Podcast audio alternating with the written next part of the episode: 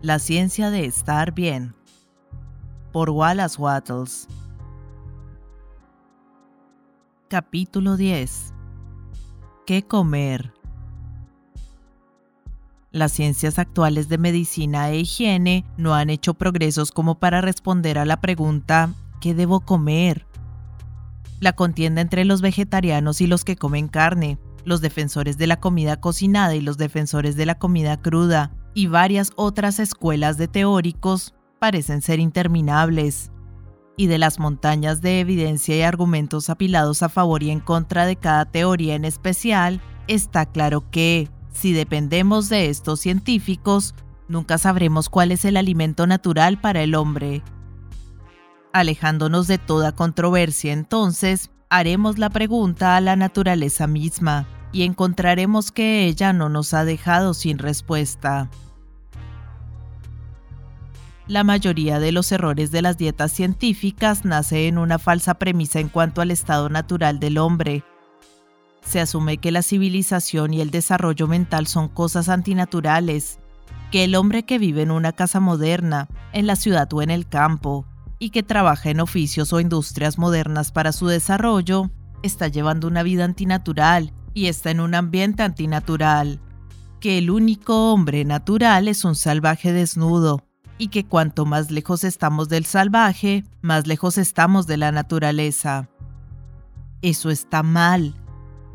El hombre que tiene todo lo que el arte y la ciencia puede darle está llevando la vida más natural, porque está viviendo más completamente en todas sus facultades.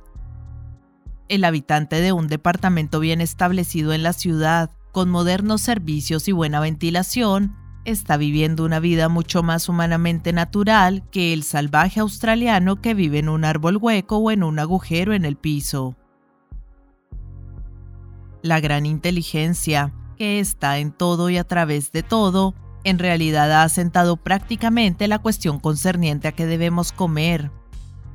Al ordenar los asuntos de la naturaleza, ella ha decidido que el alimento del hombre debe ser acorde a la zona en la que vive. En las regiones frías del lejano norte se requieren comidas que el cuerpo pueda usar como combustible. El desarrollo de su mente no es grande, ni la vida es tan exigente como para demandarle un gran esfuerzo muscular. Por eso los esquimales viven mayormente del cebo y la grasa de los animales acuáticos. Ninguna otra dieta es posible para ellos. No pueden conseguir frutas, nueces o vegetales aun si estuvieran dispuestos a comerlas y no podrían vivir de ellos en ese clima si los pudieran conseguir. Entonces, a pesar de los argumentos de los vegetarianos, el esquimal continuará viviendo de grasas animales. Por otro lado, a medida que llegamos cerca de los trópicos, encontramos que son menos necesarias las comidas combustibles y encontramos que las personas se inclinan naturalmente a una dieta vegetariana. Millones viven con arroz y frutas, y el régimen de comidas del pueblo esquimal, si se siguiera en el Ecuador, resultaría en una muerte acelerada. Una dieta natural para las regiones ecuatoriales estaría muy distante de ser una dieta natural cerca del Polo Norte, y las personas de cualquiera de estas zonas, si no reciben la interferencia de los científicos, médicos o dietistas, serán guiadas por la inteligencia de todo, que busca la vida más completa en todo, para alimentarse de la mejor manera para el promovimiento de la salud perfecta. En general, usted puede ver que Dios, trabajando en la naturaleza y en la evolución de la sociedad y las costumbres humanas, ha respondido a su pregunta en cuanto a qué debe usted comer, y yo le recomiendo que tome su respuesta con preferencia a la de cualquier hombre. En la zona templada, las mayores demandas son hechas por el hombre en espíritu, mente y cuerpo, y aquí encontramos la mayor variedad de comidas provistas por la naturaleza. Y es realmente bastante inútil y superfluo teorizar en la cuestión de qué deben comer las masas, ya que no tienen opción. Deben comer los alimentos que son los productos básicos de la zona en la cual viven, es imposible abastecer a todas las personas con nueces y frutas o con una dieta de alimentos crudos. y el hecho de que sea imposible prueba positivamente que estos no son los alimentos pretendidos por la naturaleza. Y la naturaleza, formada para el progreso de la vida, no ha hecho que la obtención de otros medios de vida sea una imposibilidad. Entonces digo, la cuestión de qué debo comer ha sido contestada para usted. Coma trigo, maíz, centeno, avena, cebada, trigo sarraceno, coma vegetales, coma carne, coma frutas, coma las cosas que comen las masas de personas alrededor del mundo, porque en este tema la voz de la gente es la voz de Dios. Han sido guiados, generalmente, a la selección de ciertos alimentos y han sido guiados, generalmente, para preparar estas comidas en formas generalmente similares. Y usted puede depender sobre qué tienen en general las comidas correctas y las están preparando en el modo correcto. En estos temas la raza humana ha estado bajo la guía de Dios. La lista de comidas de uso común es muy larga y usted debe seleccionar de allí, de acuerdo a su gusto individual. Si lo hace, encontrará que usted tiene una guía infalible, como se demuestra en los próximos dos capítulos. Si usted no come hasta que tenga un hambre que se haya ganado, no encontrará que su gusto le exige comidas antinaturales e insanas. El leñador que ha balanceado su hacha continuamente desde las 7 de la mañana hasta el mediodía no viene clamando por nubes de crema y pastelería. Él quiere cerdo y frijoles, o bifes y papas, o pan de maíz y repollo. Pide por comidas sólidas sencillas. Ofrezca partirle algunas nueces y dele un plato de lechuga, y usted se encontrará rechazado con un gran desdén. Aquellas cosas no son comidas naturales para un hombre trabajador. Y si no son comidas naturales para un hombre trabajador, no lo son para ningún otro hombre. Porque el hambre de trabajo es la única hambre real, y requiere los mismos materiales para satisfacerla, ya sea en un leñador o un banquero, en el hombre, la mujer o el niño. Es un error suponer que la comida debe ser seleccionada con angustioso cuidado para encajar con el gusto de la persona que come. No es cierto que el leñador requiere comidas pesadas o sólidas y el contador necesita comidas livianas.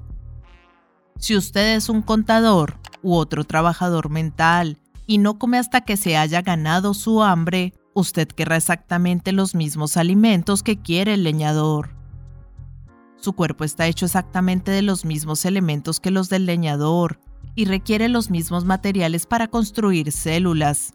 ¿Por qué entonces alimentarlo a él con jamón, huevos y pan de maíz y a usted con galletas y tostadas? Cierto, la mayoría de su desgaste es muscular, mientras que la mayoría del suyo es de los tejidos nerviosos y cerebrales.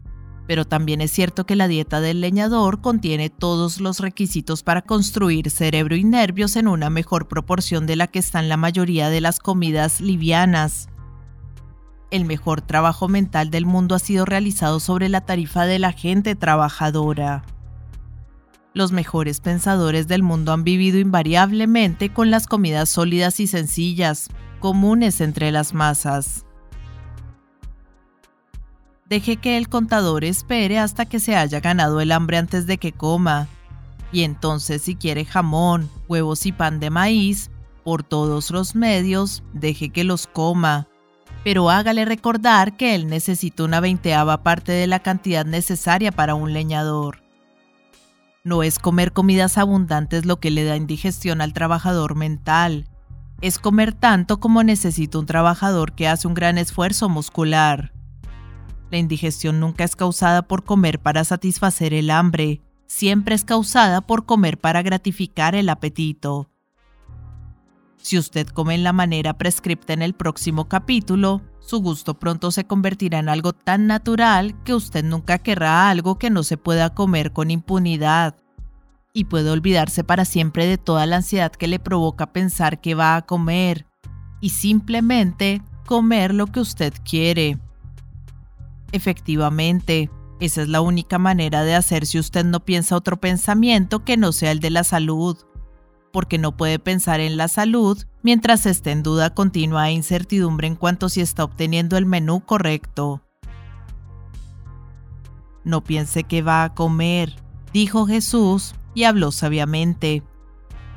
La comida que puede encontrarse sobre la mesa de cualquier familia corriente de clase media o de clase trabajadora nutrirá su cuerpo perfectamente, si usted come en los momentos correctos y en el modo correcto. Si usted quiere carne, cómala. Y si usted no la quiere, no la coma.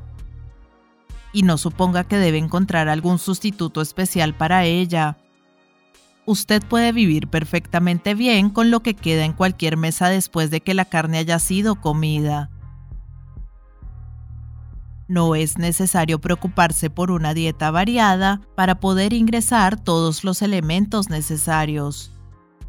Los chinos y los hindúes tienen muy buenos cuerpos y cerebros excelentes, con una dieta de pocas variedades de productos, casi la totalidad de ella es arroz. Los escoceses son física y mentalmente fuertes con un régimen con base en tortas de avena, y los irlandeses son de cuerpo musculoso y mente brillante, alimentándose con papas y cerdo. La valla de trigo contiene prácticamente todo lo que es necesario para construir el cerebro y el cuerpo, y un hombre puede vivir muy bien con una monodieta de frijoles de la marina. Forme una concepción de salud perfecta para usted y no retenga ningún pensamiento que no sea un pensamiento de salud. Nunca coma hasta que usted se haya ganado el hambre, Recuerde que no lo lastimará en absoluto tener hambre por un corto tiempo, pero seguramente lo lastimará comer cuando no tiene hambre. No le dé el más mínimo pensamiento a lo que usted debe o no debe comer. Simplemente coma lo que le coloquen delante, seleccionando lo que más satisfaga su gusto.